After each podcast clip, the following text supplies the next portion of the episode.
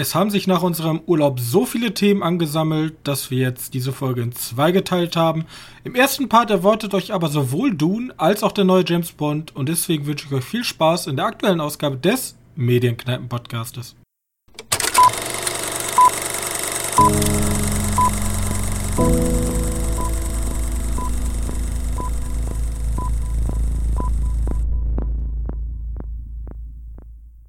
Hallo und herzlich willkommen zur 115. Ausgabe unseres kleinen Filmpodcastes. Und wieder an meiner Seite mein sehr geschätzter Mitpodcaster Johannes. Ja, hi. Hallihallo. Ich sehe gerade übrigens auf unserer Webseite ist ein riesiger Formatierungsfehler. Darum kümmere ich mich später. Bis dahin haben wir Themen wie Star Wars, Dune, James Bond. Also pickepacke voll. Deswegen äh, fangen wir jetzt, denke ich mal, einfach an mit. Womit möchtest du anfangen? Wieder nach der Reihenfolge? Nee, fang mal ruhig mit Dune an. Ich weiß nicht, was wäre die Reihenfolge bei dir? Ja, ich glaube, die ist ein bisschen messy durch die Serien, aber Dune ist der erste Kinofilm, das ist eigentlich gut. Denn wie äh, letzte Folge schon angekündigt, wir waren im Urlaub, aber trotzdem, wenn man im Urlaub ist, kann man ja trotzdem ins Kino gehen und wir sind mit Freunden in den Film von Dennis Villeneuve gegangen. Dune. Oder Dune? Düne. Düne? Keine Ahnung. Keine Ahnung. Dune. Für mich, keine Ahnung. Ja, Dune, der Wüstenplanet, basiert auf einem einer, ja, einem Roman, ja, ja. Ähm, von Frank Herbert, Dune, der Wüstenplanet. Mhm. Und ist ein riesiger Epos. Ich weiß nicht, ob sechs oder sieben, ich glaube sechs Bücher gibt's. Also ich glaube, es gibt sogar 15 Bücher, aber nur ja, so sechs oder so wurden von, von ihnen geschrieben und die Rest, der Rest hat halt der Sohn irgendwie weitergeschrieben. Also ich weiß nicht, kann da ganz, ganz genau die Geschichte nicht das ist eine gute Frage. Auf jeden Fall ist das ein Brett. Also vergleichbar mit einem Game of Thrones. Es werden noch sehr viele Game of Thrones Parallelen äh, in der Kritikerwelt gezogen. So, also zu dem Buch, weil ganz grob, es ist ein Sci-Fi, also ist äh, im Genre der Science Fiction äh, zu verorten und wir haben eine Welt, die sehr viele mittelalterliche Einflüsse besitzt, wo es sehr viele Häuser gibt und sehr viel, also Häuser, also es gibt sehr viele Fraktionen, die miteinander interagieren und auf der Welt gibt es da noch verschiedene Völker und Religionen und was weiß ich. Also eigentlich ein super komplexes Gebilde. Und daran ist ja damals auch der erste Film, ich weiß jetzt, äh, der hieß ja auch einfach Dune. Ja. Ne? Alle hießen einfach Dune. Ähm, der ist damals daran gescheitert, würde ich mal sagen. Ich habe tatsächlich Leute gesehen, die gesagt haben, der alte Film ist besser als ja. der neue. Hm, würde ich jetzt, also ich habe, ich muss immer gestehen, ich habe den alten Film nie komplett gesehen. Ich auch ich hab, nicht. Ich habe den Anfang, die ersten 30 Minuten gesehen und dann einige Ausschnitte daraus. Und allein im An man kann ihn übrigens bei Netflix gucken, also wenn ihr den nochmal angucken wollt, gönnt euch. Und allein am Anfang. Dune oder was? Den Original, David also von Dune. Richtig. Es gibt ja auch noch irgendwie eine Serie. Ja, die ähm, habe ich jetzt mal außen vor gelassen, ne? Ja, okay. Gut, es gibt, glaube ich, sogar zwei Serien. Naja, und gut. Es gibt auf jeden Fall zwei Verfilmungen, die durchgeführt wurden und irgendwie fünf Verfilmungen, die nicht durchgeführt wurden. Und David Lynch ist ja, gesagt ja, glaube ich, auch immer in Interviews, so dass es seine sein ja, schlechtester er gibt, er gibt, Film. Es gibt ziemlich viele Cuts, wo halt nicht mehr David Lynch draufsteht. Richtig, vor allem der letzte Cut, da ist halt dieser, ich weiß jetzt nicht mehr, wie dieser Fillername ist. Es gibt ja diesen Fillernamen, der einfach reingemacht wird, wenn ein Regisseur sich nicht mehr damit identifizieren möchte. Ähm, also David Lynch ist nicht so zufrieden. Und wahrscheinlich, ich glaube, die haben, also das ist ja ein Mammut. Der ist, glaube ich, sechs Stunden Bildmaterial und die haben über zwei Drittel einfach rausgeschnitten. Ähm, also riesiger, riesige Geldverbrennungsmaschine, würde ich es mal nennen. Ähm, Ja, ich glaube, glaub, Alan Smithy steht immer drin. Alan Smithy ist dieser, dieser Name, wofür. Stimmt. Und was ich auch interessant fand, ich weiß nicht, ob das der David Lynch war, aber da sollte ja auch ähm, Giga Kunst und äh, wie hieß nochmal der andere französische Künstler neben Giga? Morph nicht Morpheus, oh Gott. Ähm, jetzt komme ich nicht auf den Namen des anderen Künstlers, der auch ganz, ganz bekannt ist. Auf also, das kann man sich alles angucken in Jodorowskis Dune. Ja, ihr habt ja diese eine Dokumentation, wo man darüber spricht, über die Nichtverfilmung von Jodorowsky. Richtig, und der das angefangen hat, modernes Kino zu machen mit Zeichnern, mit allem drum und dran, was ja zu der Zeit noch neu war. Richtig, so. und da waren aber auch Sachen dabei, die einfach so unfassbar unrealistisch waren von den Kostenpunkten. Also da sollte ja wirklich alles, da sollten Schauspieler Rollen bekommen, du denkst dir fast dir den Kopf und denkst dir, ja, das wäre der Film gewesen mit den meisten hochkarätigen Schauspielern überhaupt. Und der hat einfach einer komplett über, übertrieben. Richtig, also ja. Und auf jeden Fall aber aus diesem Film sind dann noch zum Beispiel Sachen wie Alien erschienen. Also, weil halt Giga da war, ne, der hat schon seine Kunst da gemacht und dann, ne, hat ihn ein gewisser Regisseur beiseite genommen und die haben dann halt was anderes gemacht. Sehr interessante Geschichte auf jeden Fall. Ähm, ja, hier äh, sowieso, Ridley Scott sollte ja sowieso sich da dran setzen. Richtig. Und den Film machen, aber der hat dann nachher gesagt, nee, kein Bock, ich mach Blade Runner. Richtig. Und wie gesagt, da sind ganz viele Kontakte zusammengekommen, die dann später ganz viele Blüten getrieben haben. Also ein sehr interessantes Thema. Auf jeden Fall zurückzukommen, wir befinden uns jetzt im Jahre 10.191 und es gibt momentan einen riesigen, einen riesigen Machtkampf. Wir wissen also, der, ähm, der jetzige Dune, äh, wie gesagt, inszeniert von Dennis Villeneuve, ist meiner Meinung nach wesentlich besser. Weil, ich muss jetzt noch einmal die Parallele zum alten schlagen. Ich habe ja gesagt, ich habe die ersten 30 Minuten gesehen. Am Anfang fängt der alte Dune damit an, dass erstmal, ich glaube, das ist die Tochter vom Imperator, erzählt einem erstmal, was geht überhaupt ab. Und wie so, wie so in der Frontalfolge. Der, der Anfang, das ist Zendayas Charakter, der die Geschichte erzählt. Also die, die Geschichte erzählt. Ja. Also beim Im Off. Also ja, sonst ja. hörst du die Schauspielerin ja auch gefühlt nicht.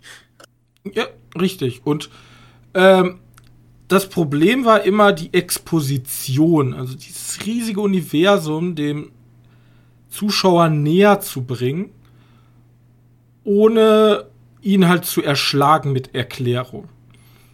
Und das schafft Villeneuve teilweise. Ja? Für mich zumindest teilweise. Ähm, wir haben, äh, müssen wir eigentlich viel zu, also wir sagen schon mal so viel, wir werden nicht spoilern. Ähm, es wird einen zweiten Teil geben, das ist kein Spoiler, das war schon bekannt. Und ähm, ich kann jetzt schon mal vorne wegnehmen, der Film ist eher ein riesiger Prolog auf eine größere Reise. Ja.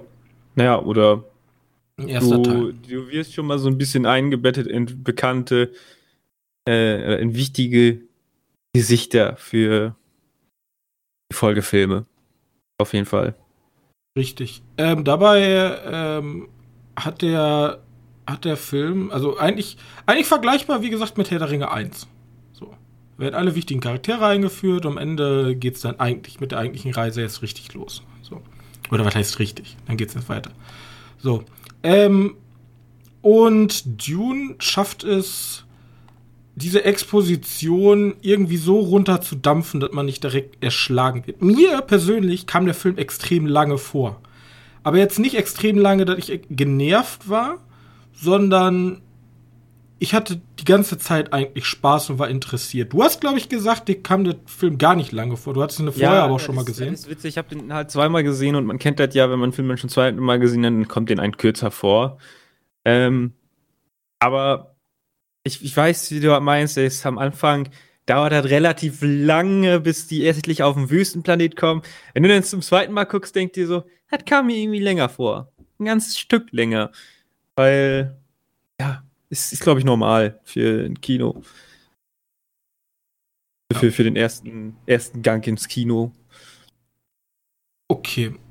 Auf ja, jeden Fall, jetzt mal. Wenn du den nochmal siehst, wirst du halt mitkriegen, falls ja. du den nochmal schauen. Also, ich will ihn nochmal mir anschauen auf einer größeren Leinwand und dann nochmal im Deutsch, um einmal den Unterschied zu haben. Wir haben jetzt im Original geguckt.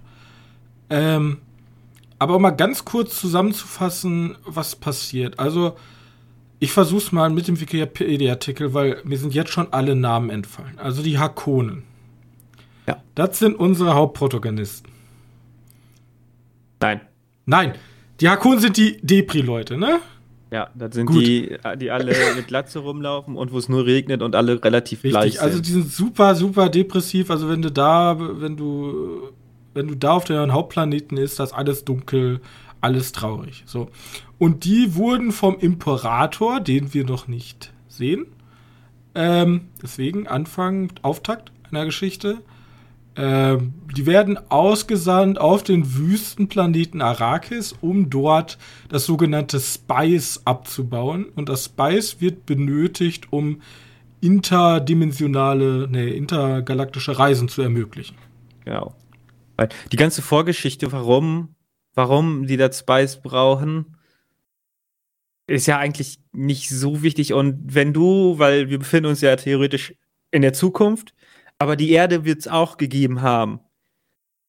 Also wir, wir kommen ja immer so näher zur Robotik und so und es gibt da auch eine riesen Vorgeschichte von, warum die keine Roboter mehr haben oder keine KIs benutzen. Aber das wird hier natürlich alles nicht erklärt, kann man sich dann irgendwo mal angucken. Ist aber auch nicht wirklich relevant für den Film. Du musst einfach wissen, das ist eine fremde Welt und die Leute sind irgendwie fortschrittlich und gleichzeitig auch nicht. Richtig, und es fängt ja direkt an, dass, ich weiß nicht, heißen die Atreides? Ja. Okay.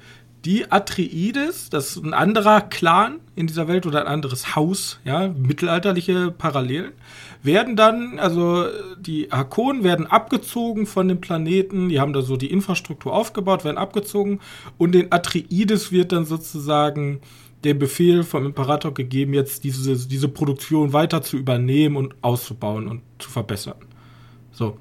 Und deswegen müssen die von ihrer Heimatwelt sozusagen jetzt auf dem Wüstenplaneten, um da ja, die Arbeit weiterzuführen. Die, die Arbeit weiterzuführen, so. Und da ist auch unser Hauptprotagonist, äh, Paul Atreides, gespielt von Timothy Chalamet, auf den ich ja ganz große Stücke halte. Der ähm, geht halt mit seiner Vater und seiner Mutter dann halt auf diesen Wüstenplaneten. So. Das reicht jetzt eigentlich, denke ich mal, in Geschichte, oder? Ja. Ja, man könnte auch sagen, da gibt es noch ein paar Eingeborene auf dem Planeten, ah, ja, die dann auch noch wichtig wären. Aber, Aber ähm,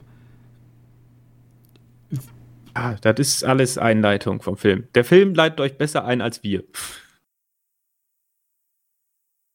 Richtig, aber äh, ich weiß gar nicht, wie die Schauspielerin heißt. Muss ich die, muss ich die kennen? Bestimmt muss ich die kennen. Welche denn? Die, die aus Mutter? von den Einheimischen, nicht die Mutter. Die Mutter ist Rebecca Ferguson. Zendaya. Das ist die aus Spider-Man. Ach ja, stimmt. Auf jeden Fall, sie spielt halt so eine Einheimische und sie hat, also sie ist wichtig, aber in dem Film guckt sie eigentlich nur die ganze Zeit in die Sonne, bedeutungsschwanger, und guckt in den Horizont oder so. Korrekt. Gut. So. Du kannst, ja, kannst die Sätze, die die sagt, on-screen, also off-screen sagt die schon mehr, mehr Sachen, aber on-screen, die Sätze, die du sagst, kannst du, glaube ich, an einer Hand abzählen. Richtig. Das ist ein bisschen schade, aber man sieht halt eindeutig, sie wird furchtbar wichtig wahrscheinlich für die Fortsetzung. So. Was der Film kann.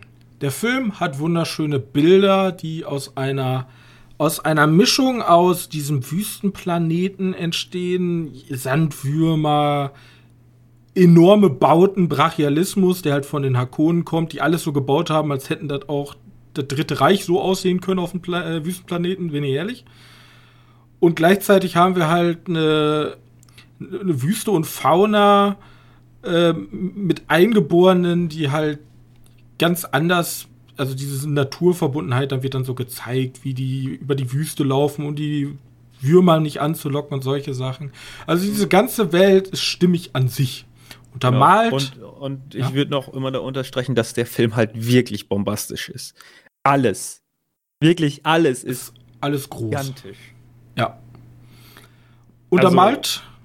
Der Unnormal. Gigantismus, den Brachialismus wird von Hans Zimmer. Und bei Hans ja. Zimmer bin ich mir jetzt schon wieder nicht sicher, was ich darüber halten muss.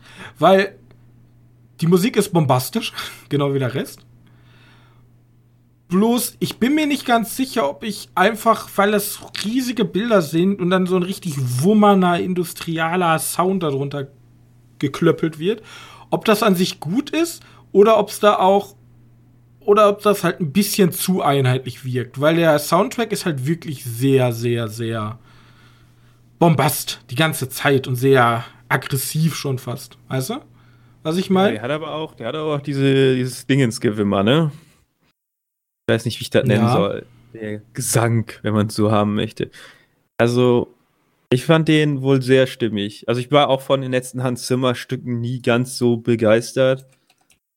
Ähm, aber der, den fand ich wieder sehr gut. Also, ich, wenn man, wir kommen Ich finde den nicht schlecht, so viel sage ich nicht. Wie bitte? Ich finde den nicht schlecht, das will ich nicht damit sagen. Ich bin mir selber uneinig, wie ich den finden soll, tatsächlich. Ich fand ihn stimmig, aber irgendwie. Ich kann das nicht genau sagen. Also. Obwohl, der hat ja auch in letzter Zeit nichts gemacht. Ich habe gerade mal kurz gegoogelt, was fand ich denn äh, Hans Zimmer hat sogar extra den Dingens abge, abgebrochen. Also für, für Nolan. Ja, der hat den abgelehnt, ja. Abgelehnt, um ähm, Dune machen zu können. Das gleiche gilt, also das gleiche nicht, aber Dennis Villeneuve, das ist ja sein absolutes Lieblingsprojekt. Das, was er immer machen wollte, die Verfilmung von Dune. Ja. So ein Herzensprojekt. Wie gesagt, wir kommen heute nochmal darüber zu sprechen, was Hans Zimmer, ob Hans Zimmer gute Musik gemacht hat, weil bei den anderen Filmen heute fand, den wir heute besprechen, fand ich nicht ganz so geil. Aber bei Dune, bei Dune fand ich den Soundtrack doch schon ganz gut. So, mein Kritikpunkt an dem Film. Ich finde den Film sehr gut. Ich glaube, das könnte ein Auftakt sein zu etwas, was ich seit, das kann ich gar nicht sagen, weil ich habe Herr der Ringe erst richtig im Kino gesehen vor kurzem. Aber was ich gefühlt hätte seit Herr der Ringe, sowas habe ich bis jetzt. So ein Epos, der auch wirklich gut ist. Es haben ja viele schon versucht, in Fußstapfen so ähnlich zu kommen. Bis jetzt hat es ja keiner geschafft. Außer das Marvel-Kino, aber das Marvel-Kino ist ja noch was ganz anderes. Ähm, naja, ich, ich glaube genau, dass Dune genau das macht, warum der Film gerade so ein bisschen Erfolg hat, mehr oder weniger. Ich glaube, er macht das, was halt ein Star Wars hätte machen sollen. Was Star Wars aber nicht hingekriegt hat. Nur der Film ist halt ein bisschen erwachsener, sagen wir mal so. Also äh, viele ist Star Wars ja auch ein Kindergarten. Ja, genau, aber der ist jetzt noch mehr Kindergarten geworden und unangenehmer für Fans. Und hier kannst du ja wieder schön neu einsteigen. Richtig, aber hier hast du natürlich auch, also es ist erwachsener, aber auch wesentlich bedeutungsschwangerer. Natürlich. So. Und mein Muss Kritikpunkt, meine Kritikpunkt an dem Film ist tatsächlich, es ist immer noch ein bisschen, also ich finde das, was sie erklärt haben, ich glaube bis ins letzte Drittel erklären die immer noch Sachen. Das macht man normalerweise im Storytelling nicht. Also irgendwann muss man auserzählt sein, bloß hier müssen die halt immer noch mehr erklären, weil es so viel ist. So. Und bis ins le letzte Drittel, finde ich, hätte man an einigen Sachen eher durch durch Zeigen als durch Erklären Sachen erklären können. Also Environmental Storytelling oder The Show Don't Tell. Ne? Zum Beispiel ist ja eigentlich das Niedlichste im Film, also das Unerwachsenste in dem Sinne, ist ja diese komische Wüstenmaus. Und du siehst eigentlich nur an diesem kleinen Beispiel schon, okay, in dem Dingens sammelt sich die Gicht, das Wasser in deren Ohren und dadurch trinken die. Und dadurch hast du eigentlich schon so ganz grob erklärt, wie die ganze Flora und Fauna da funktioniert. Und die Tierwelt. Ja. So. Das finde ich cool. Aber wenn dann. Und. Harter also, Cut auf. Ja? Äh, darf, darf, ich mal, darf ich mal raten, was, wie du das meinst? Das ist so, dieses Verhältnis, da wird ja nichts erzählt. Da wird einfach nur beobachtet und gezeigt. Richtig. Und dann kommt Trommelsand oder wie immer der heißt. Ja, stimmt. Ja. Das, das ist zum Beispiel so ein genau Beispiel. das Gegenteil. Oh, Trommelsand. Bum, bum, bum, bum. Oh, hm, nicht so intelligent, ne?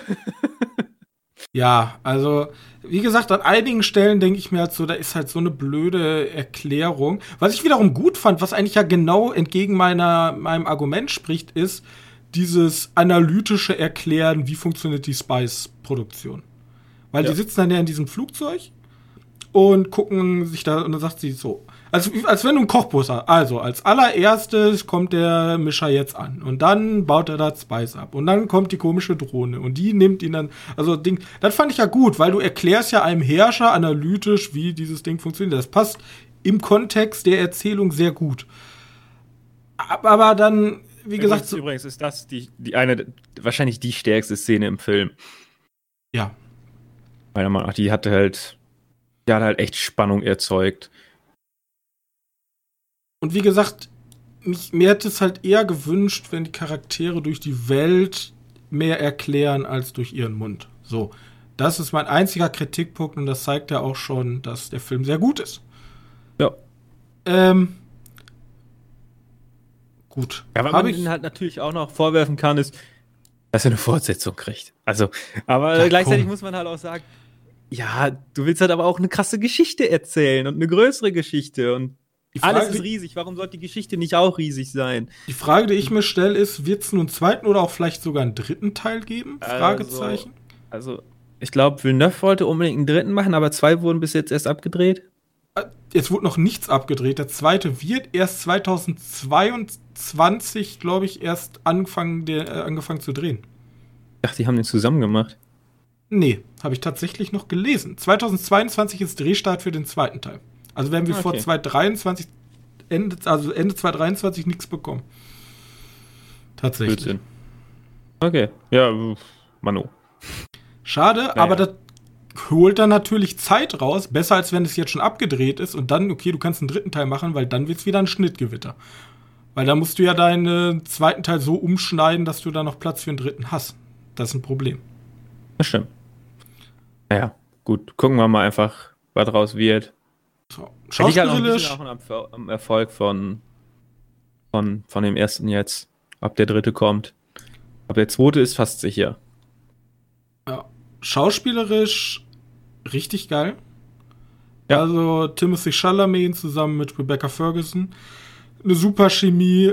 Oscar Isaac mochte ich auch sehr. Natürlich äh, Skarsgård ist halt der Shit. als, als Baron Stanley Skarsgård, ja. Also wie man es schafft, gleichzeitig so einen unfassbar fetten Typen so leicht wirken zu lassen und gleichzeitig so creepy ist halt wirklich enorm cool. Ja. Also der Baron, der einzige, der ein bisschen schwach ist, ist tatsächlich unser geliebter Wrestler. David ja, Batista. Batista hatte ja auch nicht wirklich Aber der hatte auch gar keine Chance, sich wirklich zu entfalten. Also da hoffe ich, dass in den nachfolgenden Filmen halt ein bisschen mehr kommt von ihm. Und äh, Jason Momoa fand ich auch gut. Ich bin ja eigentlich kein großer Jason Momoa-Fan, aber hier. Ja. Jason Momoa, ja, ordentlich. Also, Conclusion: wer einen erwachsenen Science-Fiction-Film haben möchte, der greift hier zu. Ja. Gut. Komplett also, spoilerfrei. Aber auf jeden Fall im besten Fall im Kino, ne? Weil. Leinwand sollte so groß sein wie möglich. Genau. Ja, ähm, jetzt mal einen fließenden Übergang. Weißt du nämlich, was das Problem von Dune ist? Hast du gerade erzählt. Oder welches Problem der noch hat? Nee, ich meine jetzt ein Problem auf wirtschaftlicher Sicht. Der muss sich neu etablieren. Nee, der wird momentan einfach von den Studios rausgeworfen aus den ganzen großen Kinosälen, weil ein anderer großer Film da ist. Ich habe nämlich geguckt, ich wollte den unbedingt im IMAX gucken und der wurde auch angeboten, bis auf einmal James Bond kam und der jetzt überall im IMAX läuft. Mm. Und deswegen fliegt er momentan überall, überall raus. Ich habe sogar extra den Kinobetreiber ähm, angeschrieben, ob da vielleicht noch mal eine Änderung kommt, also dass die sich vielleicht den IMAX halt teilen, weil wie viele Wochen lief der jetzt? Zwei Wochen im IMAX und dann kam ja James Bond. Zu kurz auf jeden Fall. Deswegen ähm, eigentlich sehr traurig und an unserem Kino hat man gesehen, James Bond hat allein in unserem Kino fünf Kinosäle belegt. Fünf. Und unser Saal war tatsächlich voll. Also was heißt voll, aber gut also gefüllt. Voll für Corona-Verhältnisse, ja. Also man muss ja immer dazu sagen, dass die, dass die immer schön, also dass eine Gruppe eine Reihe bekommt. Richtig. Also es ist eine Zweiergruppe, die dürfen sich dann mit einer anderen Zweiergruppe oder weniger die Reihen teilen. Andererseits habe ich auch schon von anderen Leuten gehört und auch dir, dass man gerne in den Film ein zweites Mal reingeht. In, in Dune? Ja, das glaube ich bei James Bond nicht. Aber bei Dune? Nee. Bei ähm, Dune auf jeden Fall. Auf jeden Fall. Ich bin also mal gespannt, Lohn. wie gut der performen wird, ob da ein dritter Teil drin ist. So, das zu Dune, der Wüstenplanet. Ist es dein äh, Film des Jahres bis jetzt? Äh, äh Lasst euch überraschen. Ich muss ja überlegen, was ich, denn, ne, was ich noch gesehen habe. Ich muss einfach alle Podcasts nochmal hören, weil ich ja keine Liste mehr führe, was ein bisschen traurig ist. Vielleicht sollte ich mal mir die Zeit nehmen, eine neue Liste anzulegen. Ähm. Äh, ja. Also, also bei mir nicht. Bei mir ist er momentan auf Platz 2 oder 3, aber immerhin. Ja, wie gesagt, bis jetzt schaut ganz gut aus. Hm. Gut. Ja, muss mal gucken. Düne. Wir sehen dich. Lass uns weitermachen. Zum zweiten großen Blockbuster. Keine Zeit zu sterben. Der letzte James Bond mit Daniel Craig und ähm, ein Abschluss einer meiner Meinung nach verkorksten Filmreihe ja, zum Schluss verkorksten Filmreihe. Ich immer gern sag. Also ich fand, wie gesagt, Spectre schon furchtbar. Ähm, ja. Fang, fang mal einfach von vorne an. Okay. Damals, 1901. Damals 2006 ist Casino Royale erschienen. Mit Daniel Quake als ähm, neuen James Bond. Und er wurde damals, damals sogar tatsächlich ausgelacht. Ich weiß nicht, ob du es wusstest. Zur Premiere ist er nämlich über die Themse angereist und hatte eine Schwimmweste an. Und dann hat sich die Presse darüber lustig gemacht, warum er denn eine Schwimmweste trägt. Also das ist ja wohl, also ein James Bond trägt ja wohl keine Schwimmweste, ja. Ah, du, der trinkt lieber als. Ja, ein wahrer, ein wahrer Agent, er trinkt weil, lieber. Weil, weil Daniel Craig ja eindeutig James Bond ist. Oder meinst du im Film?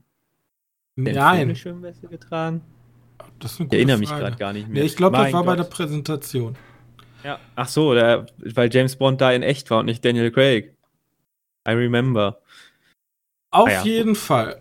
Übrigens, bevor wir anfangen, du hattest recht, wir hatten nämlich eine Diskussion über Q, den Quartiermeister. Mhm. Und Casino Real ist, kommt Q nicht, ist nicht da. Ja, ich wusste, ich wusste nicht mehr ganz, ist jetzt, ist jetzt Skyfall, wo der erste Mal auftaucht oder schon Trost?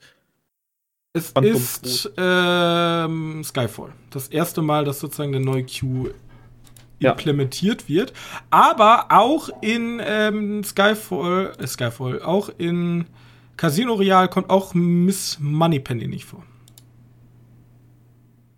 Und das ist eine Besonderheit, weil das ist das erste Film, ohne Moneypenny und der zweite Film ohne Q. Also, äh, zu dem Zeitpunkt, weil, weil Quantum Trost hatte ja auch keine Moneypenny, oder? Richtig, ja, zu dem Zeitpunkt. Und kein ja. Q.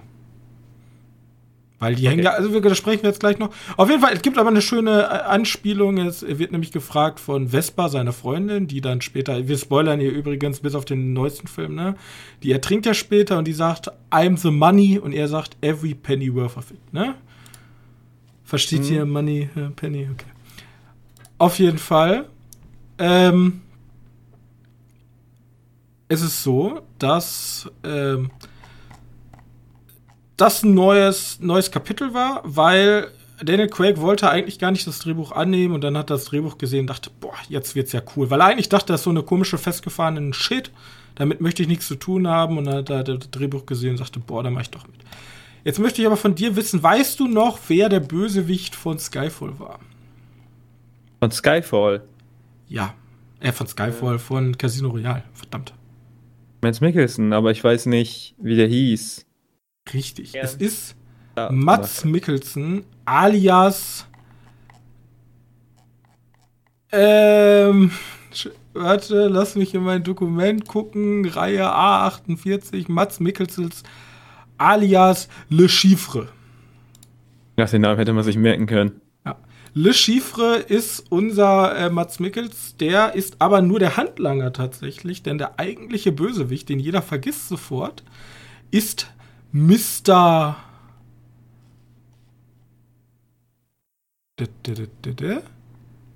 Ja, ich muss selber hier gucken, weil es super viel tatsächlich hier. Mr. White.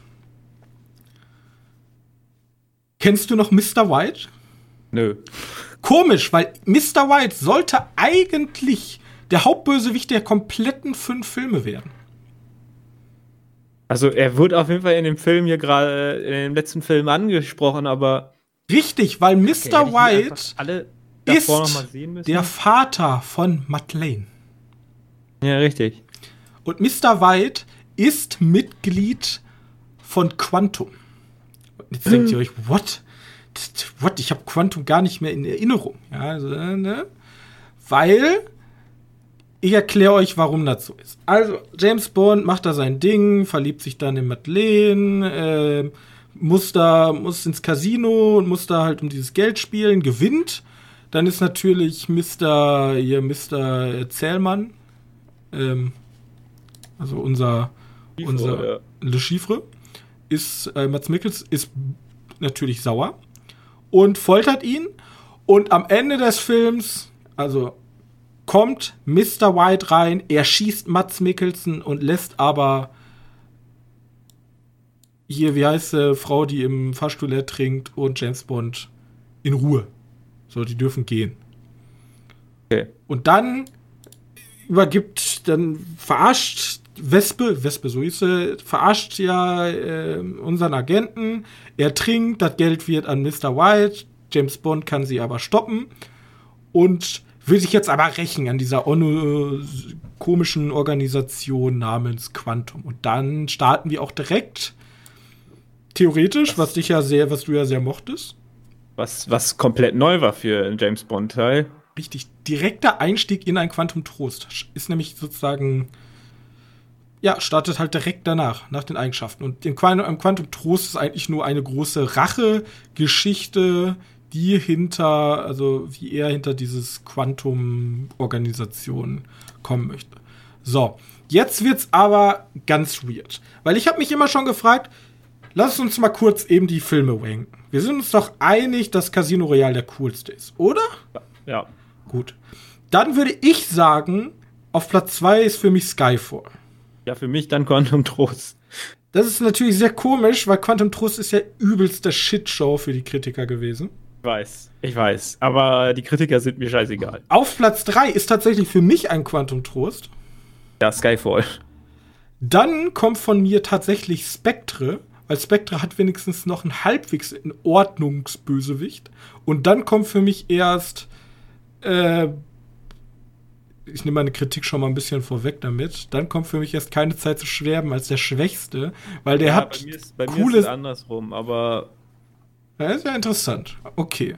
Auf jeden Fall, das Problem war jetzt die Organisation Quantum sollte eigentlich die Hauptbedrohung werden. Also sollte über alle fünf Filme, weil man hat sich gedacht, wir machen MCU-Style, wir machen zusammenhängende Story. Oder zumindest so eine lose Story, dass die ungefähr zusammenhängen.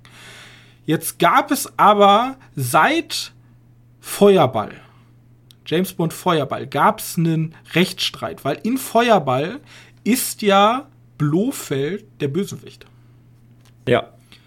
Und das Problem war, da gab es aber einen Rechtsstreit mit dem Autor und Produzenten Kevin McCloy. Oh mein Gott, die mussten den Charakter verwenden. Und den, nee, den haben sie dann 2013 beigelegt. Und bis 2013 war eigentlich klar, okay, Mr. White und diese Quantum-Organisation wird unser Hauptbösewicht. Bloß dann haben sie 2013 halt endlich Klarheit geschaffen und dann durfte die Produktionsfirma endlich wieder Spectre und Ernst Davro Blofeld benutzen. Und die dachten sich, boah, wir haben jetzt Ewigkeiten, seit 1971 durften wir den nicht verwenden. Jetzt dürfen wir den endlich verwenden. Das wäre doch der übelste Shit, wenn wir Ernst Davro Blofeld benutzen dürfen. Und zwar sofort. Wir müssen ihn Und sofort zwar sofort. Gleichzeitig dazu hat die Whiters Guild, das sind so Gilden, die in Amerika sozusagen wie so, äh, wie nennt sich das hier? Äh, die immer streiken. Ja, ich habe keine Ahnung. Ich komme jetzt nicht drauf. Auf jeden Fall, die Organisationen, die für die Arbeitgeber sind, gibt es da hinten auch. Die tun sich dann, alle Autoren tun sich dann in so einer Gilde zusammen. Und damals hat die Gilde gesagt, wir verdienen so wenig, wir streiken jetzt. Und deswegen ist das Drehbuch nicht ganz fertig bei Quantum Trost. Deswegen kann ich, ich kann Kritik verstehen an Quantum Trost. Ich fand aber es mutig, den Schritt zu gehen und es direkt sozusagen als, als direkt nachfolgenden Film, der auch direkt dann nach der Handlung spielt. Also instant. Ja. So. Deswegen mag ich den Film sehr kurzer Disclaimer: Mein Lieblings-James Bond ist ähm, Keine Zeit zu sterben. Dein Lieblings ist. Was? Was? Was? Äh, nicht keine Zeit zu sterben. Was, was laber ich? Ähm, hier, äh, Pierce. Jetzt komm, ich komm. Also ich habe heute so viele. Ähm, ich habe heute so viele Titel von James Bond gelesen, die klingen alle ungefähr gleich. Also immer Sag wenn das. einfach, wie es ist. Dein Lieblings-James Bond ist der James Bond, wo er auf eine CGI-Welle reitet. Richtig. Ja, also der, ich glaube, das ist der meistgehassteste, äh, der meistgehasste James Bond überhaupt. Ich weiß jetzt nicht mehr, wie er heißt. Ähm, auf jeden Fall Laserstrahl auf Eis. Laserstrahl auf Eispalast. Ihr kennt den ganzen. Äh, Pierce Brosnan ist eh mein Lieblings äh, Bond, ist auch von ganz vielen nicht so gemocht. Ähm, und auf jeden Fall dachten die sich dann 2013, geil, müssen wir jetzt unbedingt nehmen. Wir machen es einfach so, wir sagen einfach, Quantum ist nur eine Unterorganisation von Spectre. Wow. Und jetzt brauchen wir ja einen Verbindungsfilm. Und das war damals Skyfall. Also Casino Royale und ähm, ein Quantum Trost sind sozusagen eine, ein Film an sich, Zweiteiler. Und dann in Casino Royale wollten sie es umschiften. Übrigens, ähm, kurz angesprochen, Casino Royale hat eine extrem geile Verfolgungsjagd am Anfang. Die hat auch mehrere Wochen Dreharbeiten gekostet in Madagaskar. Ist auf diesen Baukränen und dann ja. mega cool. Und Casino Royale basiert, halt, gab es ja schon mal, ist aber eine inoffizielle Parodie auf James Bond-Filmen, auf die alten James Bond-Filme. Ist kein offizieller, der alte Casino Royale. Und damals spielt Orson Welles übrigens Le Chiffre.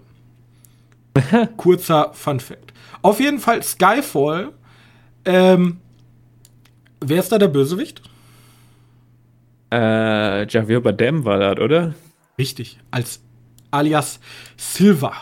Und Silva ist jemand, der ehemaliger Agent war, der CIA, äh, nicht des MI6, verraten wurde von M und dann sozusagen Rache schwört. Und das war eigentlich auch die Original Story und der sollte dann zu Quantum gehören, aber dann haben sie sich gedacht, nee, wir machen das jetzt anders. Der gehört einfach zu Spectre und am Ende sagt auch Blofeld, glaube ich, in, oder ich weiß nicht, ob in Skyfall oder in Spectre, sagt er nämlich, haha, das war die ganze Zeit mein Plan. Ich habe Silver bloß ausgenutzt, um dir Schmerzen zuzufügen. So. Seht ihr, wie weird das alles schon zusammenhängt? On you. Haha. So. Übrigens, auch Skyfall, eine richtig gute Kampfszene. Ich weiß nicht, ob du sie noch kennst. Der Kampf in Shanghai auf dem Hochhaus. Da ist es nämlich so, da sind die ganzen Lichter aus und man sieht nur so ein Schattenspiel. Man sieht sozusagen Schatten gegeneinander kämpfen. Habe ich so vorher noch ah, nicht gesehen. War das, warte, war, war James Bond, wo die, wo die auch in Shanghai waren mit diesem, mit diesem Loch in der Mitte? Ja. Den, mit, den, mit den Riesenechsen da drin? Ja. Den habe ich ja ewig nicht mehr gesehen. ich habe die alle schon lange nicht mehr gesehen. Also Skyfall ist aber auf jeden Fall. Und da, Skyfall wird alles neu introduced. Also unsere M stirbt, damals noch gespielt von Judy Dench. Tot äh, wir haben einen neuen Q, wir haben eine neue Miss Moneypenny und die ganze Reihe stellt sich so neu auf. Gut. So. Dann kommt Spectre, Blofeld, es wird announced, oh, es gibt hier diese Spectre-Organisation und die ist noch mal böser als die Quantum-Organisation, weil Quantum ja dazugehört und Christoph Waltz ist unser Bösewicht und das ist eher ein klassischer, ich bin Christoph Waltz und habe hier meine geheime Basis und ich will dir einfach Schmerzen zufügen, weil du James Bond bist. Ja. So eine persönliche Sache. Ja, fand ich damals nicht so gut. Hat Mehr mich irgendwie nie überzeugt. Vielleicht war er auch einfach in einer schlechten Stimmung. Müssen wir mal gucken. Weil ja, also wie gesagt, sagen, dass, die dass besten Bösewichte. Übrigens, Fun Fact, kannst du eh nicht wissen, weil super unnütz. Wer war der Bösewicht aus ein Quantum Trost? Ich glaube, den kennt heute keiner mehr. Äh, der Typ, der ganz am Schluss Öl trinken muss. Oder Benzin. Ich habe keine Ahnung. Matthew ähm, Malowick heißt er, glaube ich, der Schauspieler. Äh, alias Ahnung. Dominic Green. Der gehört nämlich auch zu Quantum und anders als Mr. White, der immer so Geheimnis tut und sagt, ja, meine Organisation, bla bla, sagt er, ja, ich gehöre zu Quantum. Ja, ich, ich und Quantum. So. Ja, der okay. schluckt am Ende Öl, stirbt dann. Der ist halt auch wirklich zu vergessen. Und deswegen finden den auch viele nicht gut, weil der Bösewicht, also das mit Abstand der schlechteste Bösewicht von allen. Der ist sogar noch schlechter als Rami Malek. Ich kann mich auch wirklich nicht mehr an den erinnern. So. Ich weiß, wie, ich weiß wie, wie er ausschaute, aber der war eigentlich auch nur eher so ein Opfer. Ja. Weißt du, der James Bond richtig auf Killermission, er will jetzt einfach alle umbringen. Hallo, ich bin bei Spectre. Ich bring dich um.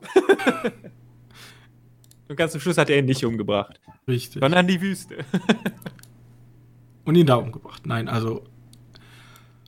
Aber ab Skyfall fangen wir an, unsere charismatischen, superintelligenten Psychopathen-Bösewichte zu bekommen. Wir haben Javier Bardem als Silver, wir haben Christoph Waltz als Blofeld und wir haben Wayme Malek als. Na, weißt du den Namen noch? von dem Film, den wir. Ja, der hatte auch so einen komplett dummen Namen. Wie hieß der denn nochmal? der ist so gut, man fällt einfach kein. Oder so. Safin heißt er. Safin. Gut. Und, und die sind halt alle so super intelligent, also so richtig krass intelligent und haben alle immer eine ganz schlimme Kindheit gehabt.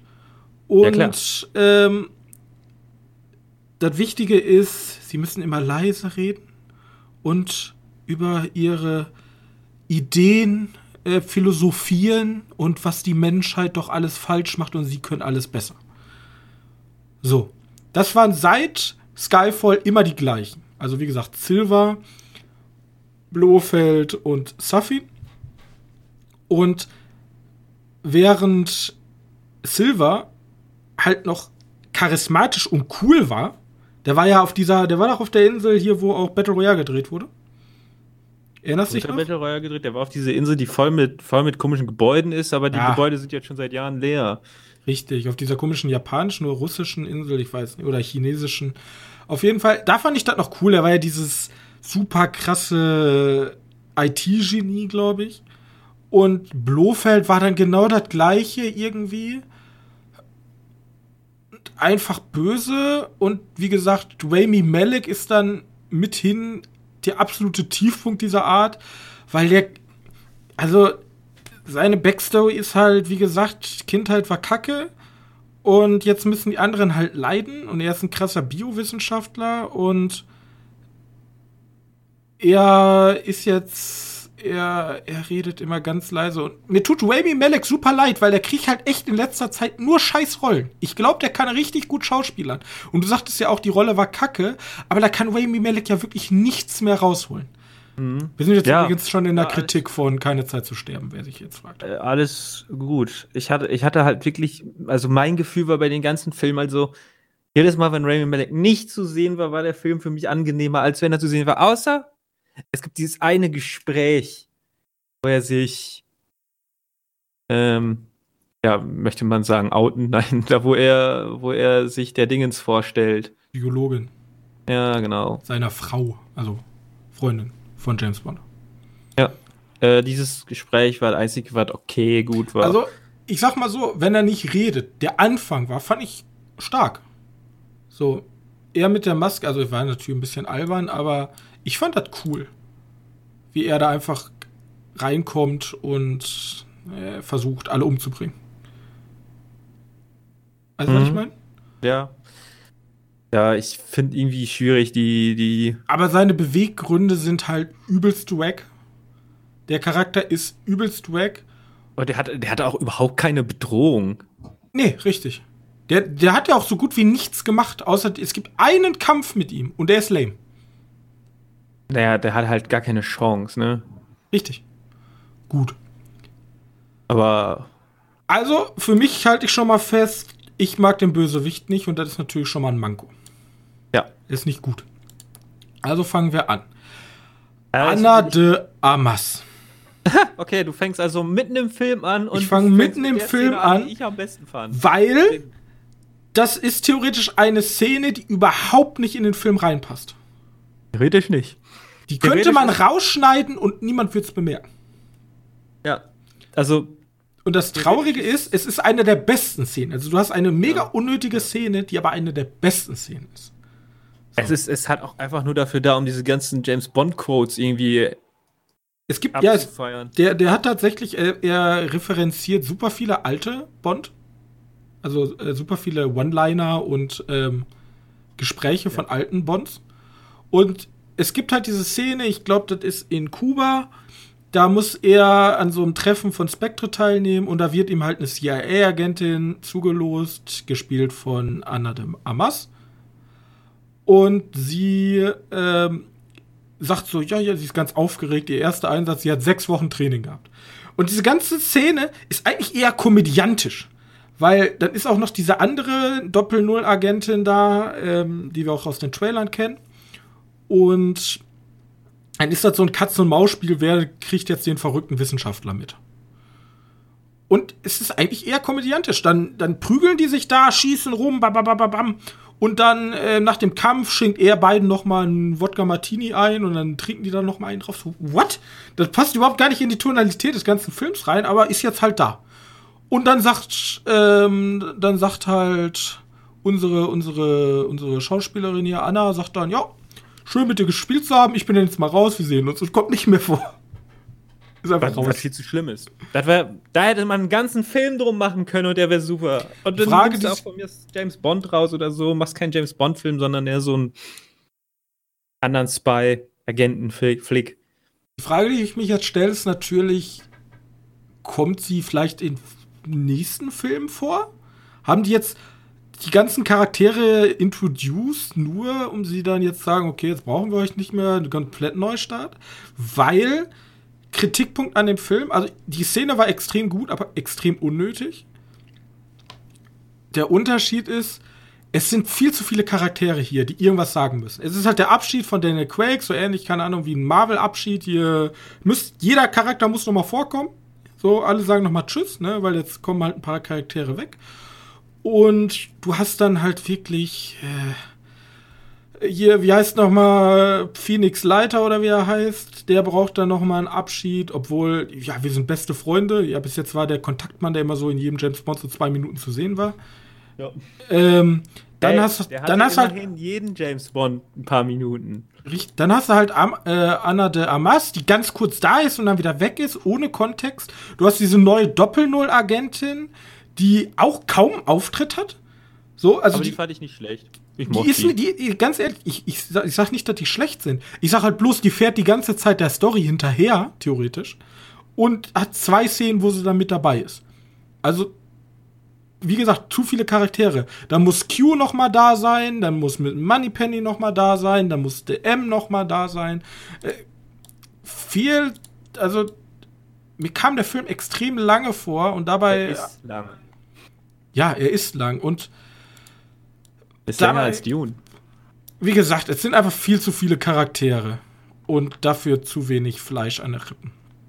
Ja, aber für mich, die ganzen Action-Szenen haben alle funktioniert. Hm, Im Vergleich, also ich hätte mir halt gerne eine Szene gewünscht, wie, deswegen habe ich es ja angesprochen, in Skyfall oder auch in Casino Royale, eine richtig, eine Szene, die mir im, im Gedächtnis bleibt, wirklich. Die richtig, richtig gut war. Hier das ist wahrscheinlich die Szene, die dir am wenigsten eher einfällt, die Treppenszene. Das ist ein One-Shot, ne? Das ist ein kompletter One-Shot, das fällt einem aber gar nicht auf, weil die, die relativ spät kommt. Und auch die Szene mit Amadem Amas mag ich wegen der Synergie der beiden Charaktere, aber nicht, weil sie jetzt besonders gut choreografiert ist. Großteil des ganzen James Bond-Films besteht daraus, ich habe ein Maschinengewehr, papapam, papapam, papapam, ich schieße einfach alles über den Haufen. Du hast keine coolen Nachkampfszenen, bis auf die Treppenszene. Du, äh, das ist halt eine reine Ballerorgie ohne wirkliche Choreografie. Wenn ich einen John Wick und einen James Bond, also jetzt hier keine Zeit zu sterben, nebeneinander lege, dann gucke ich lieber einen John Wick beim Ballern zu, als einen, äh, als einen Daniel Craig. Weil das einfach besser inszeniert ist und schöner ist. Und ich sag dir, das gleiche, wie du den Bösewicht aus Ein Quantum Trost nicht mehr kennst, nach zwei Wochen wird dir keine einzige Szene mehr in Gedanken geblieben sein vom neuen James Bond. Also rein ikonisch. Zweifeln. Also nein, natürlich nicht so ein paar Szenen wie, wie deine Verfolgungsjagd aus dem, aus dem Casino Royale, die hat der nicht. Aber mir gefallen solche Szenen wie die Verfolgung, in, in Anführungszeichen, äh, in, in, in Norwegen. Gut, da kann man dann sagen, warum nimmt der das Auto, aber wurscht. Und ich mochte den Anfang. Also die, wo ist das? Italien? Spanien? Ja. Irgendwo da in der Ecke. Das fand ich auch noch sehr gut. Äh, die dauert nur, nur, die dauert mir halt nur ein bisschen zu lang. Also, ich würde sagen, sie war gut, aber sie war halt nicht memorable. So, das meine ich damit. Und das Problem, was ich damit sehe, ist, seine Freundin, die er abgöttisch liebt, das kommt mir auch nicht rüber, wirklich.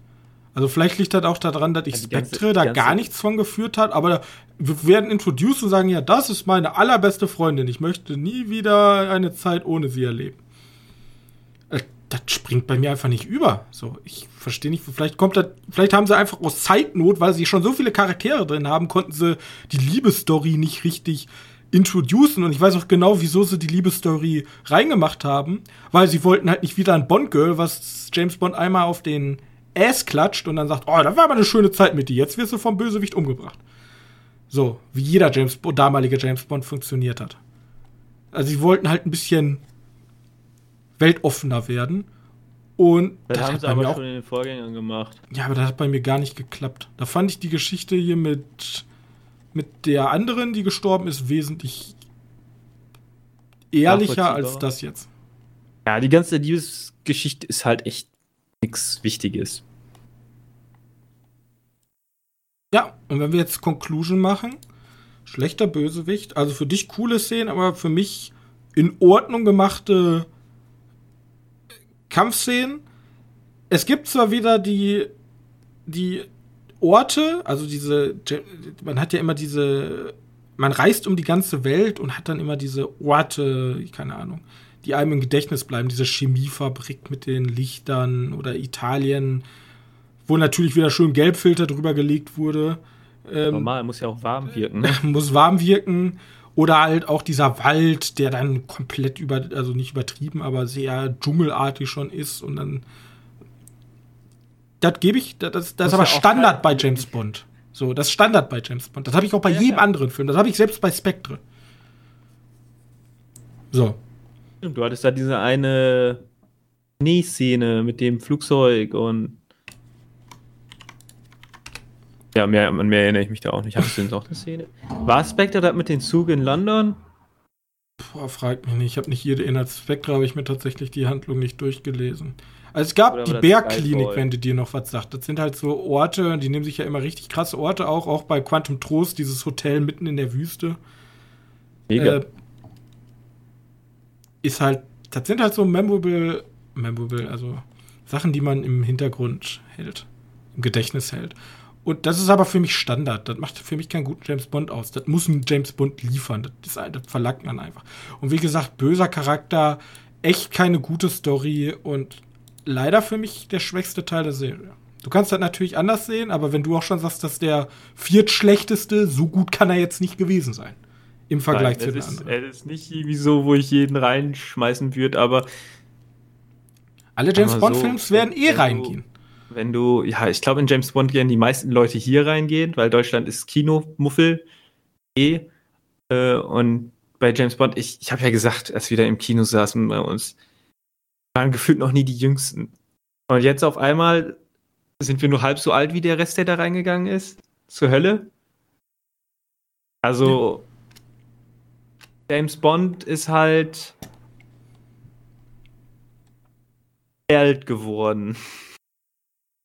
Ja. Und vielleicht ist der Daniel Craig halt auch. Dazu der letzte, der letzte, wie sagt man, letzte Fun Fact. Ähm, Daniel Craig hat ab Skyfall immer gesagt, so, dass es für ihn immer schwerer ist, die Performance halten zu können, weil er auch sehr viele Stunts selber gemacht hat, um sich weiterhin fit halten zu können. Skyfall spielt ja sogar schon mit dem Thema, weil darum geht es ja, dass er dann wiederkommt und gar nicht mehr fit genug ist, theoretisch.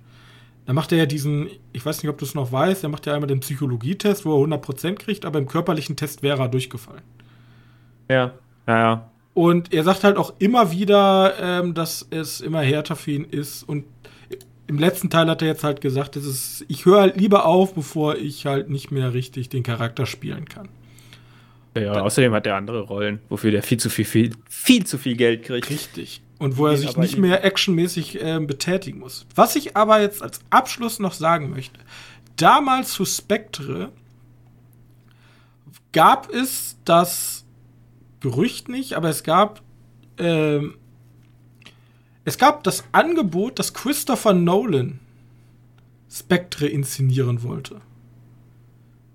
Und aber das wurde nur nicht gemacht, weil Sam Mendes sich doch entschieden hat, dass er wieder zurückkommt und doch noch den Spectre macht. Was natürlich sehr traurig ist, aber der Producer Greg Wilson hat gesagt, Christopher Nolan would be a dream choice for a future Bond director. We would of course be interested to have a discuss with them, a discussion with, uh, with him. We would like to do the same type of movie. It would be a dream to be with Nolan, but we always have an open mind when it comes to directors. Also, maybe Neustart mit Christopher. Er hat ja auch das Studio jetzt gewechselt, wenn er mit seinem Oppenheimer-Film fertig ist. Also der neue Bond wird ja jetzt nicht direkt, die müssen jetzt erstmal einen neuen Bond finden und einen neuen Regisseur. Und maybe, vielleicht wird der neue James Bond von Christopher Nolan inszeniert. Wäre auf ja. jeden Fall ziemlich cool als Neustart. Ja, Vielleicht mit Idris Elba. Der holt dann einfach im Tenet-Universum. glaube ich nicht. Ich glaube, das ist ein bisschen zu abgefahren für die. Das wäre krass, weil das wäre auch über Studio übergreifend, ne? Ja. Ganz kurz noch, James Bond haben wir schon tausendmal drüber geredet. Was glaubst du, wer könnte es werden, außer Idris Elba? Warum darf ich Idris Elba nicht nennen? Ich habe doch gesagt, ich will einen alten Kerl haben. Ein ich bin für Pierce Brosnan. Ich, du musst ja. Michael Fassbender? Äh, nee, du brauchst ein. Also, so wie ich das immer in, in Gedanken hatte, ist das schon ein, äh, ein Schauspieler, der, den man ein bisschen kennt, aber der noch nicht die krassen großen Rollen hatte. Also kann ich Gary Oldman als alter James Bond rausnehmen.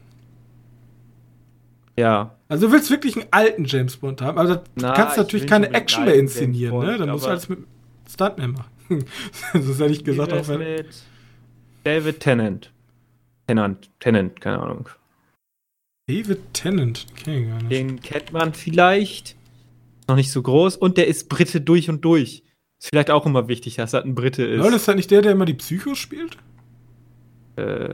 Hat der bei Harry Potter? Hat der bei Harry Potter? Ja. Hat Harry Potter den Psycho, glaube ich, gespielt. Ja, ja, den, den Massenmörder, der Mad Eye Moody imitiert. Der kann gut sein, ja. Ähm, das ist der Dr. Wu. Okay. Keanu hey, Reeves ist ja auch Engländer. Wie bitte? Keanu Reeves? Äh, glaube ich nicht. Also ich sag mal so, ist, also wenn du einen sehr actionreichen James Bond willst, ist glaube ich Keanu Reeves. Ja, aber wie gesagt, auch wieder für mich zu berühmt. Ja, komm, was heißt berühmt? Ah, zu bekannt. Ja, aber nicht mit guten Filmen. Also der Unterschied ja, ist ja, du musst ja einen Schauspieler. Ist scheißegal, ob die Filme gut sind. Du musst. Ach so, der darf generell nicht bekannt sein. Nein, für mich da der einfach noch, hat er noch nicht. Also David Tennant ist jetzt nicht schlecht, der hat einfach noch nicht so die großen Filme gemacht. Also so ein Henry Cavill, den kannst du schon mal wegstreichen, auch wenn ich da mega Bock drauf hätte. Was ist denn mit Sam Cleflin? Was? Mit Sam Cleflin. Wer ist Sam Cleflin? Den hast du zuletzt gesehen in Enola Holmes. Äh, okay. Ja, vom, pff, ich erinnere mich nicht annäherungsweise daran. ich kenne nämlich aus. tatsächlich, mir ist der nur eingefallen wegen Tribute von Panem. Er spielt dann nämlich den absoluten Assi ähm, der reichen, starken Menschen im Kampf. Ja, gut. Und weibliche, weibliche Darstellerin. Also mir, ganz ehrlich, mir ist es mittlerweile egal. Warum nicht? So what? Viele sagen ja, ja immer so, ja, nee, James Bond muss männlich sein, weil das ist halt Mann. Aber ganz ehrlich, alle schlechten, und das soll jetzt gar nicht so eine Sexismusdebatte werden, aber alle schlechten Sachen, wofür James Bond angekreidet wird, haben ja mit Sexismus zu tun. Also Bond Girls und äh, eigentlich Bond Girls. So, das ist halt überholt. Und wieso nicht eine Frau? So, wenn es eine gute, eine gute Choreografin in Action ist, warum nicht?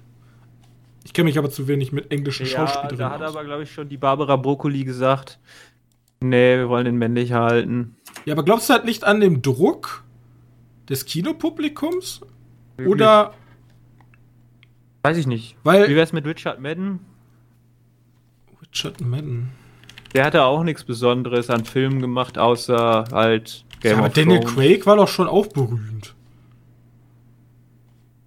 Weiß nicht. Also der hat auf jeden Fall ein paar Filme gehabt, aber der, der hat jetzt Eternals gemacht, Richard Madden. Der ist raus, der, hat seine, der, hat seine, der hat seine Seele schon verkauft, Johannes, der ganz sicher nicht. Stimmt, der ist jetzt bei Eternals.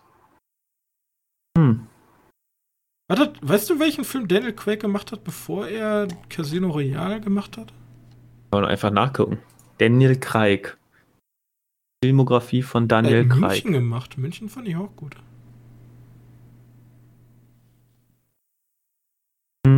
Der war bei Lara Croft dabei? Aircake. Uh. Okay, der Anscheinend. Nicht, der hat wirklich nicht viel gemacht vorher. Ja, es war irgendwie immer so eine Sache, dass die irgendwie nur oder größtenteils Schauspieler ja, genommen Wahrscheinlich haben, auch einfach wegen dem Geld. du willst halt nicht jemanden verpflichten, der für fünf Filme dann jeweils Robert Downey Jr. like, keine Ahnung, 300 Millionen pro Film bekommt oder so. Ey, das ist ja, natürlich extra übertrieben, aber. Das ist alles gut möglich. Äh, keine Ahnung. Gut. Dann lass uns jetzt weitermachen. Wir haben schon eine Stunde hinter uns. Äh, lass uns okay. im Schnelldurchgang den Rest machen. Was heißt im Schnell? Ich sag mal einmal ganz kurz: äh, Out Studio. Das ist eine Serie, die habe ich mir teilweise angeguckt. Oats Studio. Das ist ein Filmstudio von ähm, Neil Blumkamp und Mike Blumkamp. Und die haben so ganz experimentelle, äh, ganz experimentelle postapokalyptische und Höllenfantasien. Hört sich gut an. Ähm, gehabt oder gezeigt. Du kannst, glaube ich, sogar die erste Folge einfach auf YouTube gucken, kannst aber auch einfach bei Netflix reingucken. Und ähm, da ist richtiger Murks dabei. Also richtig, ich, vor, vor allem der erste. Beim ersten geht es halt um so eine Alien-Angriff und dann kommen irgendwelche Engel. Also war nicht so geil. Die haben aber auch ganz sympathische Sachen, die auch relativ kurz sind. Ich habe zum Beispiel eine Folge, da geht es um Gott. Und äh, wie, heißt, wie heißt die Serie nochmal? Äh, Oats Studios. Also wie das Studio. Ich kann es dir gerne mal hier reinposten eben. Oats Studios. Kannst du bei Netflix gucken. Das ist eine Serie? Ja, das ist, also das ist so wie, wie, wie Love, Death and Robots mäßig. Also da gibt's Animationssachen, da gibt's Echtfilme, so ganz Kurzfilme einfach. Und da gibt's halt Folgen, die dauern vier Minuten, da gibt's Folgen, die dauern 21 Minuten. Das ist ganz, ganz verschiedene Geschmäcker. Okay, aber, der, aber das ist auch immer wieder Blumkamp-like. Äh, wir haben uns da das CGI-Gerät rausgesucht und wir machen wieder krasses CGI. Ja, Oder? ja, ja, also da ist sehr viel CGI, bloß natürlich die Qualität für eine relativ günstig produzierte Kurzfilmreihe. Ne? Also ich, ich, weiß, dass der, dass der CGI echt gut kann und der kann auch für fast gar kein Geld richtig. Also es ist CGI kein organisches CGI. Also du guckst jetzt eine Alien-Sache nicht an und denkst dir, oh, das sieht ja aus, als wären wirklich Aliens, sondern du siehst halt schon, es ist CGI. Weißt du? Okay, und der hat ganz viele kleine Kurzfilmchen gemacht. Richtig. Eine davon ist Gott, die fand ich sehr gut. Vergleichbar mit ähm, Love, Death and Robots mit dem Kühlschrank. Okay. Und Gott sitzt halt in so einem Studio und hat einen Butler, der ihm dann immer Getränke bringt. Und Ach er hat sozusagen. Also Gott kommt wirklich vor. Ja, ja, Gott sitzt da. Gott ist da und er guckt sozusagen auf, ähm, auf, auf seinen Tisch und auf dem Tisch ist dann so ein Aus, Ausschnitt der Welt. Zum Beispiel, äh, die dauert acht Minuten die Folge und dann ist es Chicago. Und dann sagt er so, ach, ich bin ja, ne, also die Leute. Und du siehst halt auf diesem kleinen Tisch fanden noch so ganz kleine Autos rum und ganz kleine Männchen und so. und dann sagt er so zu seinem Butler, ja, Jetzt will ich aber mal, dass was Interessantes passiert. Setzen Sie diesen Turm unter Feuer. Sind Sie sich sicher? Ja, ja, ja. Ah, guck mal, wie Sie mit Ihren kleinen Beinchen laufen, um, sie, um sich in Leben zu retten. Das reicht mir aber nicht. Holen Sie diesen Tornado-Dinger. Aber die, das passt gar nicht zu Chicago, da gibt's keine Tornados. Ich bin Gott, ich entscheide das, ich habe diese Welt erschaffen. Und wie gesagt, das ist sehr, sehr amüsant.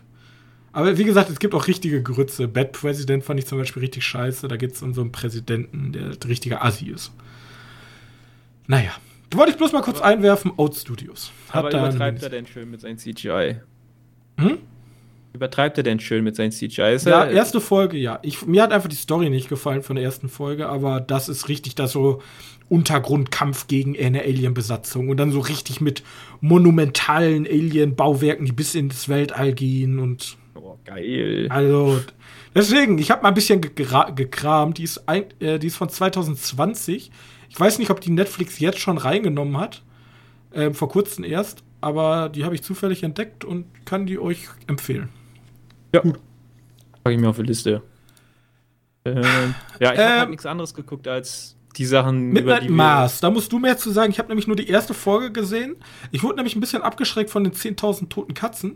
Und ich hatte gerade hier auch nicht so viel Bock auf Horror tatsächlich, der sich erstmal so langsam aufbaut, weil die Serie braucht eine Zeit lang, bis da wirklich losgeht, sagen wir es so. Also bei Midnight Mass jetzt. Richtig. Äh, muss ich erläutern, worum es geht? Also, um das irgendwie kurz zu machen, wir sind in einer kleinen Gemeinde. Unsere Hauptrolle kommt da zurück, weil er war jetzt im Gefängnis, weil er einen Autounfall betrunken verursacht hat kommt demnach zurück zu dieser Gemeinde, wo halt auch seine Familie wohnt. Und diese Gemeinde ist halt auf einer Insel. Wohl weiter weg vom Festland als gedacht. Äh, und in dieser Gemeinde ist äh, äh, als erstes noch alles okay und dann ab Ende der ersten Folge frisst heraus, da Phil, da ist doch noch irgendwie mehr los. Ein neuer Pfarrer kommt in die Kirche und und darum geht's halt. Also der neue Pfarrer macht was mit der Gemeinde oder auch nicht. Und es passieren seltsame Dinge. Und gleichzeitig haben wir diesen Mike Flanagan Standard. Also dieses, diese Standardgedanken um das Leben nach dem Tod und Tod, den Mike Flanagan irgendwie immer mitbringt. Kann man natürlich dann auch immer sagen, das ist schon ganz schön viel.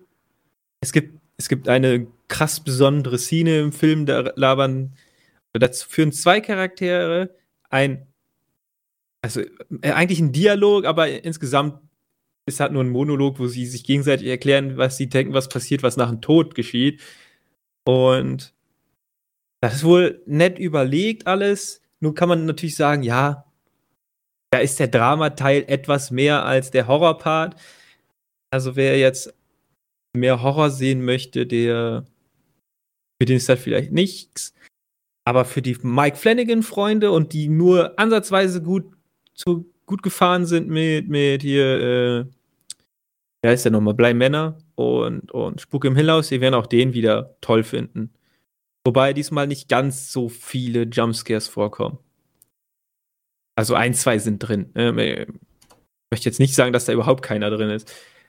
Ein, zwei sind drin, aber aber er besteht nicht nur aus Jumpscares.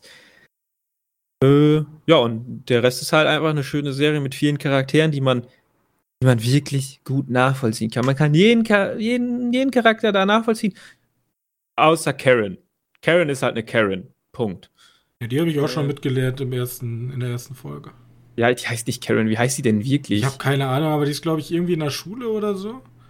Ähm, ja, ne, die ist irgendwie für, vom Pfarrer, die. Ihr Hund wollte mich angreifen. Wie können Sie ja, nur die armen Leute in die Schule lassen? Dafür gibt es ja, doch das genau, Gemeindezentrum. Genau, genau ja. Das, das ist die Karen. Also, hier, jede Person ist nachvollziehbar und du, du denkst bei jeder Person, wünschst du nur das Beste, außer Karen. Karen ist halt Karen.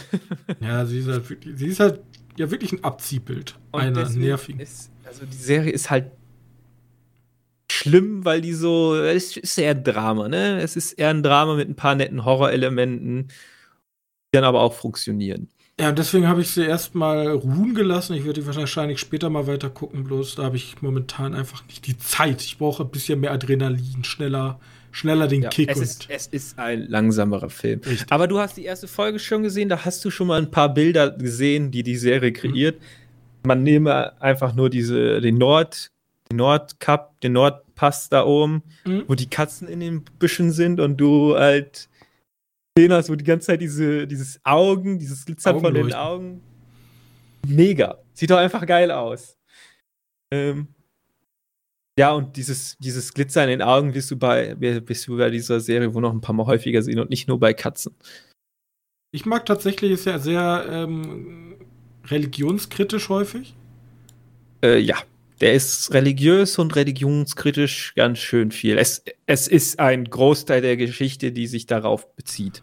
Und ich mag einfach den Anfang, also wirklich die allererste Szene, wo wir halt den Unfall sehen, wofür er dann ins Gefängnis geht. Und wo, ja. wo man sieht, wo er einfach ungläubig wird. Wo er nämlich da betet und da kommt einfach nur einfach random so dieser ähm, Krankenwagenhelfer vorbei und sagt dann so, ja, wenn Sie schon mit ihm sprechen, fragen Sie mal, warum er immer nur die Frauen und Kinder zuerst nimmt. Und dann kommt er ja. wieder und sagt, ne, ich will nicht in die Kirche. das ist der erste ja. Satz. Äh, Sehr das, gut. Äh, ja, aber gleichzeitig, der Film ist nicht nur so äh, Fuck you Kirche, Fuck you Christentum. Er ist schon, er sagt schon, ja, wir verstehen, warum Leute da, da interessiert drin sind, aber gleichzeitig ist nicht alles, was da Gold ist, geil. Ne? Ja. Es, es gibt die Leute, die ganz cool sind da und die Leute, die eigentlich nur voll die Unmenschen sind. Zum Beispiel Karen. also wirklich, drauf wirst du nicht toll finden, wenn du die Serie durchgeschaut hast. Wie heißt sie denn? Ich will kurz wissen, wie der Charakter heißt. Äh, also, die kannst du dir auf jeden Fall angucken, wenn du schon Spuk im Hillhaus toll fandest, oder? Ähm. Oder den anderen. Hm, weil ich habe die jetzt innerhalb einer Woche zweimal geschaut. Ja. Aber man muss auch dazu sagen, ich bin halt kompletter äh, wie heißt es, Mike Flanagan-Fan. Also der Typ, der äh, ist mir momentan mein liebster Horrorautor, äh, Regisseur, meine ich. Ja, ich habe eine andere Serie gesehen, die ähm, ich relativ schnell durchgeguckt habe, und das ist Squid Game. Ja, der haben wir auch noch schon gesehen. Ein, ähm, ein koreanisches Drama, würde ich es mal eher nennen. Ein. K-Drama, was ich sehr witzig finde, weil viele Leute finden ja diese, finden generell koreanische Filme gar nicht gut. Hier im Westen.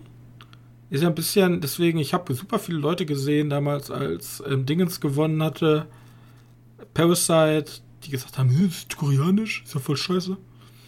Kein koreanisch. Und jetzt ähm, feiern die Leute die Serie richtig, richtig, richtig hart ab. Also, das hast du ja nicht so mitbekommen, aber ich bin ja viel in Social Media unterwegs. Und vor allem bei Jugendlichen ist die Serie der Shit. Also vor allem dieses rote Licht, grünes Licht, eines der ersten Spiele, ich erkläre gleich, worum es geht, ist in Social Media wirklich ähm, unfassbar groß. Also wirklich der, der Impact und der Impact ist riesig und ich finde es an sich super gut, weil so vielleicht auch generell auf bessere koreanische Filme und Serien äh, mehr Fokus gerät. Wenn die Leute jetzt erstmal gesehen haben, ah, da gab es doch diese Serie, die fand ich gut. Vielleicht gucke ich mir mal die und die an. Oder in Zukunft ist die Toleranz höher bei asiatischem Kino. Gut. Ja, wenn, wenn das das bringt, gerne. Äh, ich weiß nicht, ob es die Prämisse von der Geschichte ist. Ähm, weil äh, das würde ich ein bisschen unfair finden für alle die, die davor waren. Ich habe, was, was, ich witzig fand, ich habe direkt gesagt, es ist jetzt gerade in diesem Moment bestimmt ein Entwicklerstudio da, die gerade ein brutales Guys machen. Ja, weil eigentlich es ist, es ist so fies, einfach zu sagen, ja, das ist Fall Guys Film oder so, weil theoretisch gab es ja tausende von diesen Art Filmen. Also, ich erkläre mal ganz kurz, worum es geht. Ja, okay. Wir haben eine große Anzahl an Menschen, die angesprochen werden und eine mysteriöse Einladung bekommen zu einem Spiel, wo es um sehr viel Geld geht. Und es ist kein Zufall, dass alle diese Personen sehr hohe Schulden haben. Und die werden dann abgeholt und wachen dann auf einmal, nachdem sie betäubt wurden, in einem großen Raum auf mit ganz vielen Betten. Und dort wird ihnen erklärt, dass ähm, insgesamt sechs Spiele gespielt werden und ähm, wenn man halt verliert, wird man disqualifiziert.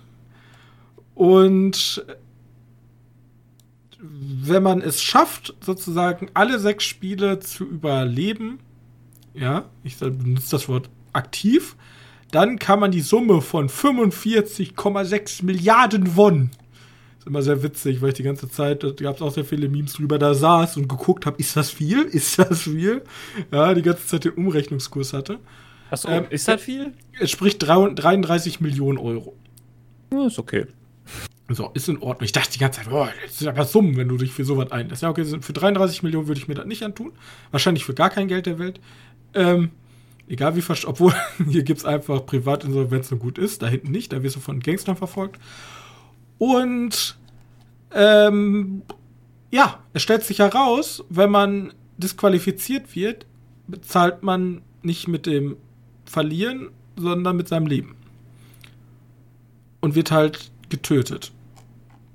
Und darum dreht sich die Serie. Wir haben also ein Takeshis Castle mit koreanischen Kinderspielen, ähm, die sehr weird sind für westliche Leute, weil ich deswegen fand ich die Serie so interessant, weil einfach so halt das Tintenfisch-Spiel, das Squid Game ist ein koreanisches Spiel.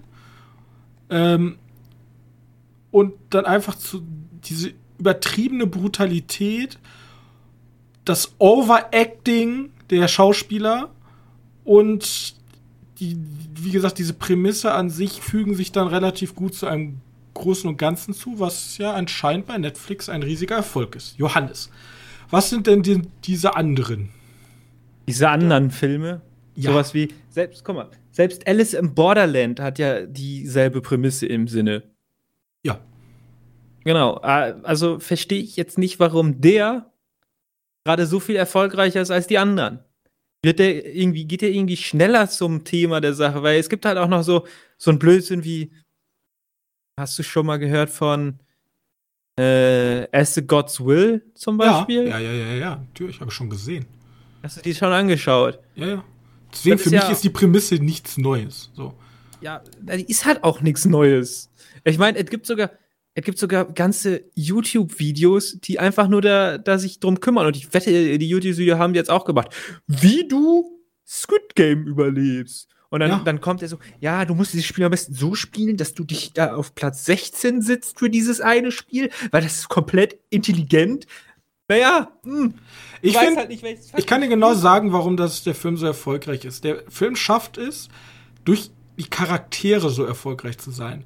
Und durch das Overacting, weil die Charaktere entsprechen, also jetzt bitte, asiatisches Kino, nimm's mir nicht böse. Aber das, durch dieses Overacten und diese Eindimensionalität der Charaktere entsteht so eine seichte Unterhaltung, dass das viele Leute wahrscheinlich einfach schön nebenbei oder halt nach der Arbeit, wenn man nicht viel nachdenken will, gucken kann. Während meistens asiatische Sachen in diesem Bereich schon irgendeine diepe Message sogar haben oder irgendwie sogar irgendwas, worüber man nachdenken soll, ist das hier einfach plumpe Kapitalismuskritik. Da gibt es diese, diese vermummten Menschen, die sich gerne angucken, wie Menschen sterben und ähm, die Menschen, die für Geld halt morden würden. Punkt. Und wie gesagt, unsere Charaktere, unser Hauptprotagonist, dann sein Freund äh, und so, die sind halt alle super eindimensional und kriegen auch nicht wirklich einen Wandel. So, der, der Hauptprotagonist die ganze Zeit, oh, ich finde das alles schlimm, mach aber trotzdem mit. Und ist immer enttäuscht, wenn irgendwer stirbt. Und das ändert sich halt nichts dran. Und ich glaube, deswegen ist die Serie einfach so gut. Es ist halt einfach super leichte Unterhaltung mit einer interessanten Prämisse. Punkt. Also eigentlich nur, also das ist ja, ist ja nicht der Erste, der die Idee hat. So. Es ist keine gute Serie, nein. Ähm, eigentlich nur, wir haben Glück, dass wir jetzt einfach zu diesem Zeitpunkt da waren und irgendjemand, der auf TikTok Reichweite hatte, sich gedacht, oh, ich habe voll die geile Idee für sechs Sekunden. Ja, das und Witzige ist, das kam auf einmal und dann ist das. Also, Social Media hat da eine große Sache mitgespielt, weil viele haben erstmal gesagt, so, ja, hier, guck dir das an, guck dir das an. Und dann diese, also guck, guck dir die Serie an, guck die Serie an. Und dann kam dieses rotes Licht, grünes Licht. Was ja eigentlich, keine Ahnung, wie bei uns ist die ähm, nicht, nicht nette Benennung, also die nicht mehr zeitgemäße Nennung war, glaube ich, Wer hat Angst vom schwarzen Mann? So kann ich ja da auch nur. Ja. Ich weiß nicht, was die politisch korrekte neue, weil ich nicht mehr in der Aber, Grundschule warte, warte, bin. Warte, so, Entschuldigung. Nur mal eben kurz, um was zu fragen. Hast du jemals gedacht, dass es sich dabei um eine dunkelhäutige Person handeln sollte? Nee, ich dachte eigentlich immer an so eine, wie so ein Horrorfilmartiges etwas. Ja, ich habe auch an so einen, so einen Sensemann oder so einen Scheiß gedacht. Also, liebe politisch aktiven Menschen, die uns hier fronten wollen, wir haben es nie rassistisch gemeint, ja? Ich habe immer tatsächlich an eine böse Entität gedacht. Irgendwas richtig böse, schwarzes. Nicht an was vielleicht damals die Leute, die dieses Spiel erfunden haben, damit implizieren könnten. So. Auf jeden Fall, rotes Licht, grünes Licht, irgendein Roboter dreht sich um, Leute können laufen, dreht sich wieder hin und wer sich dann noch bewegt, wird erschossen. So. Und da sind so viele Memes entstanden. Gleichzeitig sehr koreanisches Ding. Man bekommt einen Keks. Also ein Keks, der eigentlich nur aus Zucker und Backpulver besteht. Da gibt es übrigens tausend Rezepte, wie man diesen blöden Keks macht oder dieses blöde zuckerartige Ding, da wird dann eine Form reingepresst und dann musst du sozusagen die Ränder so abknacken, dass deine Figur nicht kaputt geht. Und da gibt es halt sehr komplizierte Figuren und sehr leichte Figuren. Und da wurde auch so viel drüber geredet und ist das, glaube ich, einfach ein Selbstläufer. Also jeder große Kanal hat da jetzt was zu gemacht. Zu den. Und da sind auch echt witzige Sachen dabei, ja. Da gibt es echt, echt witzige Sachen. Und ich glaube einfach, das ist die erste Serie, die, also nicht die erste, es gibt bestimmt 100 andere Serien, die durch Social Media so groß geworden sind. Aber man spricht jetzt schon davon, also wenn die, da wird, Netflix wird hundertprozentig hier, äh, hierzu Zahlen veröffentlichen, weil das machen sie immer, wenn sie gute Serien haben, die gut angekommen sind. Ähm, da wird es 100%, also viele Leute glauben, dass die Serie unter die Top 10 der meistgesehensten Netflix-Produktionen kommt. Allein durch den Impact von Social Media. Und ich weiß nicht, ob du sie äh, zu Ende gesehen hast. Ich habe sie jetzt zu Ende geschaut und bin. Ja, es kommt ein sehr clunky, clunky, ähm, wie nennt sich das nochmal? Clunky Ende oder? Clunky, äh, wie nennt sich Plot Twist? Ja, am Ende gibt es einen clunky Plot Twist. Ach, das sollte ein Plot Twist sein. Ja. Okay, na gut, okay. Und auf jeden Fall, zweite Staffel ist eigentlich safe. So. Vor allem Netflix-typisch, das Ende lässt immer natürlich oder setzt, setzt sehr dediziert darauf, dass da noch was kommen kann. Und jetzt mit dem Erfolg wird da hundertprozentig auf was kommen. Gut. Ja, ist das boring. Wenn das die Filme unserer Zukunft sein wären. Marvel und solche komischen Survival Games. Ich fand, sie, ich fand sie jetzt nicht schlimm. Ich bin auch mal gespannt, was in der zweiten Staffel passiert. Bloß wenn sie das gleiche einfach nochmal machen, dann ist halt enttäuschend.